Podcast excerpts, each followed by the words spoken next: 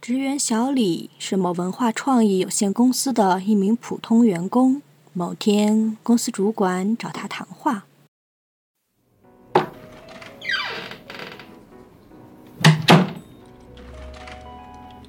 小李啊，咱们商量一下，这个劳动合同呢，先缓缓，不着急签。那么多手续办起来也挺麻烦的。如果要离职的话，手续也比较多，不签合同就省事多了。你看怎么样？那不签合同的话，对我的工资和待遇会不会有什么影响啊？我对这方面也不是很了解。这个放心，工资会按时发的，一分都不会少你。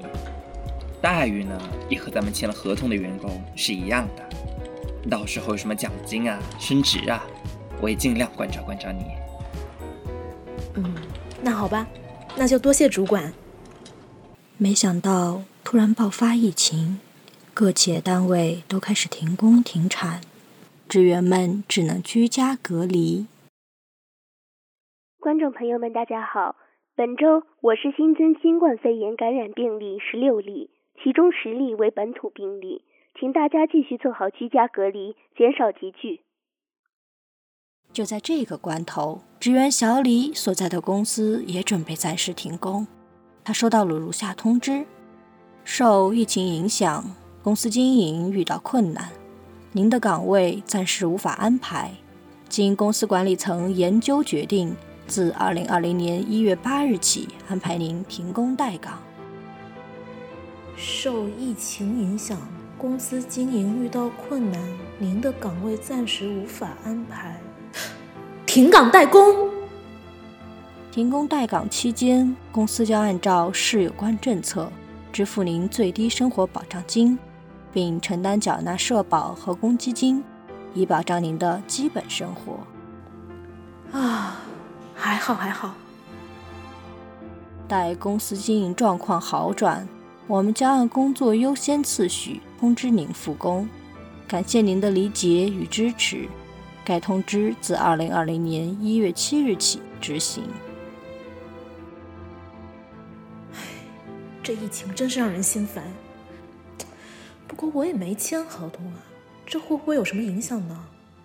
唉，没签合同就是不安心，要不还是打电话问一下主管吧。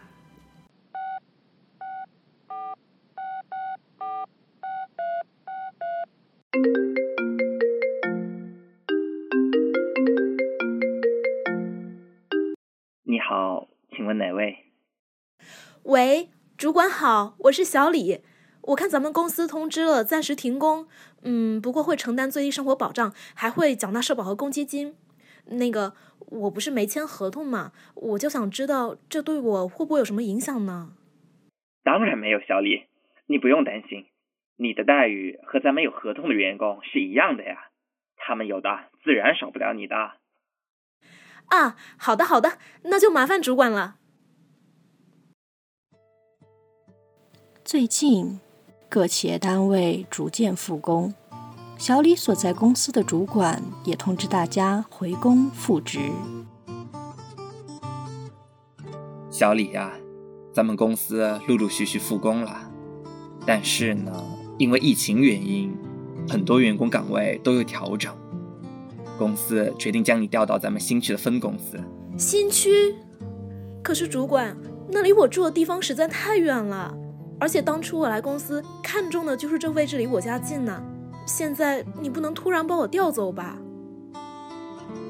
唉，这不是疫情影响吗？新区那边人手实在不够嘛，这是公司的决定。你不愿意和我说也于事无补吧？可咱们当初合同是让我在总公司啊，现在合同还没到期，这突然就把我调走了，那公司嗯不就违约了吗？哎，小李，你这话就不对了。当初和你签合同的时候，谁还知道疫情会这么突然的发生啊？现在公司做这个决定也是迫不得已，你自己看吧。呃，你要是愿意，咱就签。呃，不愿意呢，再沟通沟通，你再好好考虑几天吧。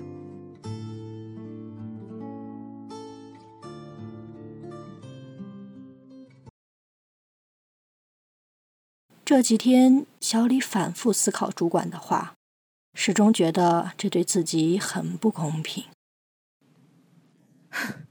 公司一定是仗着我没有和他签订书面劳动合同，所以才敢这么随意的单方面更改合同内容。这摆明了就是欺负人嘛！而且主管把话说的这么绝，没有给我留一丝回旋的余地，说不定他们早就想要辞退我了。职员小李越想越气，于是单方面解除了与公司之间的劳动关系。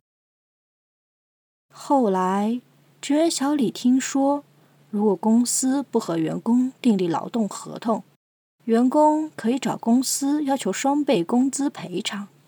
于是，心有不甘的他去找公司要赔偿，没想到公司为保险起见。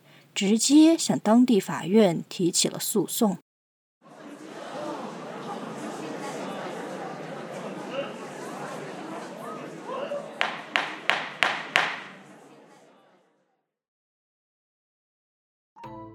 李小姐在原告文化创意有限公司不知情的情况下，擅自解除了与原告的劳动合同，致使原告遭受损失。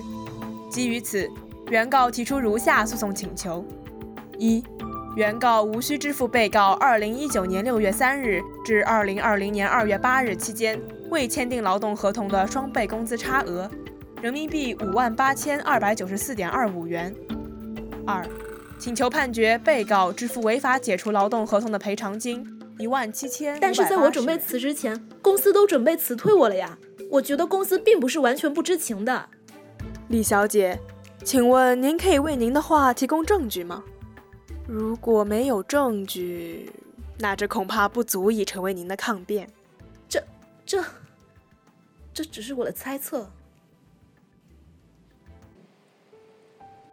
经本庭查明，被告小李在与原告文化创意有限公司确立劳动合同关系时，并未订立要件齐全的规范的书面劳动合同。在双方协商变更合同内容时，双方协商未果。被告在原告不知情的情况下擅自解除劳动合同。被告虽主张原告实际知悉其解除劳动合同的事实，但没有就此举证，不能作为抗辩。